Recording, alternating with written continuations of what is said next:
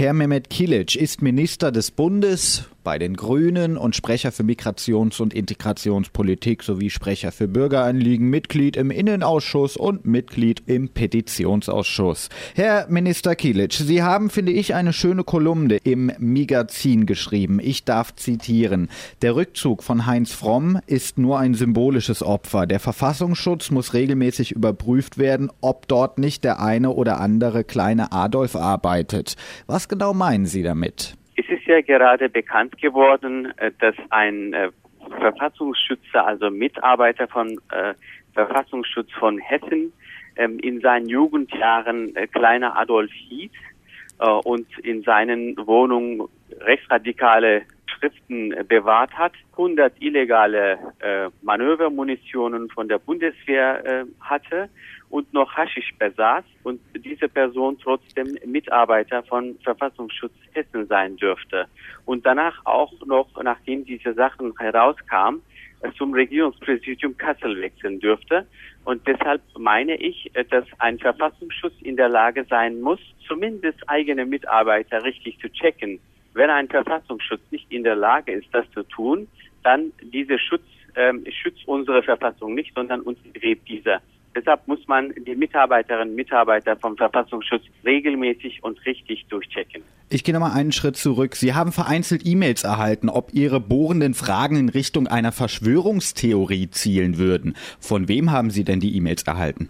Die waren wirklich äh, sehr vereinzelt und aus der Bevölkerung und äh, auch bisschen, muss ich sagen, inhaltlich so rechtgesinnte Leute waren, die mich sozusagen in die Ecke drücken wollten. Aber in der breiten Mehrheit habe ich immer die richtige Unterstützung gefunden. Äh, und jetzt alledem, was bekannt geworden ist, merkt man schon, dass man solche Fragen nicht weniger, sondern mehr stellen muss. Wenn ein Verfassungsschützer äh, plötzlich die wichtige Akten zerschreddert, ähm, ähm, stattdessen diese an die Bundesgeneralanwaltschaft stellen, und sieben Tage nachdem diese Terrorstruktur bekannt geworden ist, ähm, ist es, glaube ich, richtig, dass man mehr Fragen stellt und äh, auf die Antworten hofft. Aber die Bundesregierung mauert leider bei wichtigen Fragen.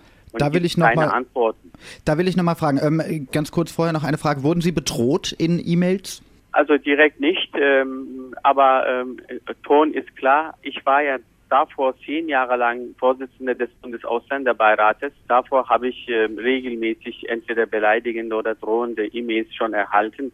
Äh, man kann sich zwar daran nicht gewöhnen, aber eine gewisse Gewöhnungseffekt kommt von sich allein. Hm. Sie haben die Bundesregierung gefragt, ob Andreas T. alias Kleiner Adolf noch im RP Kassel arbeitet. Was war die Antwort? Die Bundesregierung hat äh, gesagt, dass Antwort auf diese Frage die äh, laufende Verfahren gefährden würde. Ich ging davon aus, dass gegen Herrn T. ein Verfahren läuft, aber erst letzte Woche habe ich erfahren, äh, dass gegen ihn kein Verfahren läuft und so eine Antwort hätte auch gar keine andere Verfahren auch gefährdet, weil in öffentlichen Ausschusssitzungen auch diese zur Sprache kam.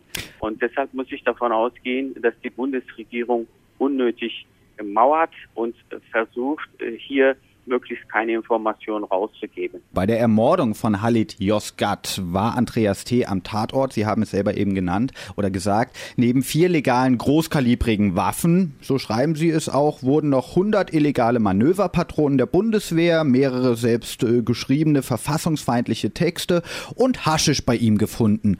Dann äh, nahm er seine Tätigkeit im RP Kassel auf. Ich glaube, würde das in meinem Führungszeugnis stehen, würde ich jetzt nicht hier stehen und mit Ihnen sprechen. Wie kann sowas denn sein? Ähm, das frage ich mich auch, äh, ob das die dann äh, geeignete Voraussetzungen sind, in einem Verfassungsschutz äh, zu arbeiten, ob Personal so ausgewählt wird. Ich habe äh, in einer Plenardebatte auch mündlich die Frage gestellt und gesagt, ich kann es mittlerweile verstehen, dass ähm, Verfassungsschutzämter keine äh, gute Informationen äh, über Rechtsradikalen besitzen, aber die sollten mindestens über ihre eigenen Mitarbeiter Informationen besitzen. Ich habe auch dann harmlose Frage gestellt, ob es bekannt ist, wie viel Prozent der Verfassungsschützer gleichzeitig äh, beim äh, Schützenvereinen organisiert sind. Selbst diese Informationen kann man nicht holen. Äh, ich finde es ähm, ähm beschämend äh, für eine für einen Rechtsstaat, dass man auf diese Fragen keine Antworten bekommen kann und womöglich auch der Rechtsstaat diese Antworten nicht hat. Das ist unverantwortlich. Das müssen wir dringend ändern. Und ähm, es ist auch beschämend, dass ähm, Landeskriminalamt die V-Leute nicht äh, vernehmen könnte, mit denen Herr T. 45 Minuten vor der Ermordung von Herrn Joska telefoniert hatte und 15 Minuten nach der Ermordung von Herrn Joska telefonieren konnte. Und die Verfassungsschützer haben gesagt, es reicht nicht mal dann aus, wenn man neben einem Verfassungsschützer eine Leiche liegt. Selbst dann kann man diese Verfassungsschützer oder V-Leute nicht vernehmen. Und diese Verhaltensweise wurde auch von damaligen Innenminister Herr Bouffier auch unterstützt. Und ja. das finde ich auch beschämend. Ja, warum wurde er damals vom Landesverfassungsschutz der Polizei? Die haben sich ja geweigert, Herr T. zu vernehmen. Und die hatten ja Rückendeckung von Volker Bouvier. Warum wurde sich da geweigert, ihn zu vernehmen? Ähm, das ist eine wichtige Frage aus meiner Sicht, zu der ich auch keine Antwort habe. Aber ich bin Jurist genug, äh, zu sagen, ich spekuliere nicht. Ich kann nur tatsachengestützte Behauptungen in die Welt setzen. Das ist mein Prinzip. Und ich sage, es ist Tatsachen gestützt, dass dieser Verfassungsschützer damals von ähm, selbst vom Bundesinnen, äh, Landesinnenminister Bouffier äh, geschützt wurde und äh, Landesverfassungsschutz hat sich über die Gesetze gestellt und die benehmen sich wie die Gesetzeslose in einem Rechtsstaat. In einem Rechtsstaat kann es nicht sein, äh, dass die Behörden sich nicht an Recht und Gesetz halten. Das ist unmöglich. Wir wollen Rechtszustand wiederherstellen die Verfassungsämter wieder kontrollierbar gestalten. Das ist unser Anspruch.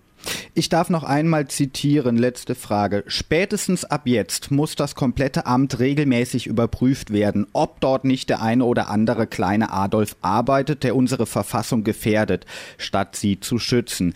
Da liegt sicher noch einiges im Argen. Zitat Ende. Aber Sie glauben doch nicht ernsthaft, dass jetzt alles gut wird, weil dunkle Löcher gibt es viele, gerade in der Nacht. Fukushima fährt übrigens gerade die äh, Reaktoren wieder hoch.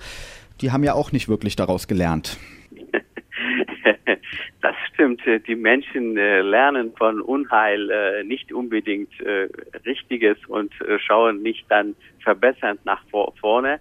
Aber wir müssen trotzdem daran arbeiten, dass die wichtigen Institutionen nicht beschädigt werden, sondern richtig arbeiten können. Ich habe nie ähm, die Wichtigkeit Verfassungsschutzämter in Frage gestellt, aber solange sie richtig funktionieren und nicht mit richtigem Personal besetzt sind. Ähm, in solchen Ämtern sollen nur die Beamten und Beamten arbeiten, die mit beiden Füßen auf der freiheitlich-demokratischen Grundordnung unseres Landes, unseres Grundgesetzes stehen, nicht irgendwie Affinitäten in eine oder andere Richtung haben und scharfer Hund in eine bestimmte Richtung sind.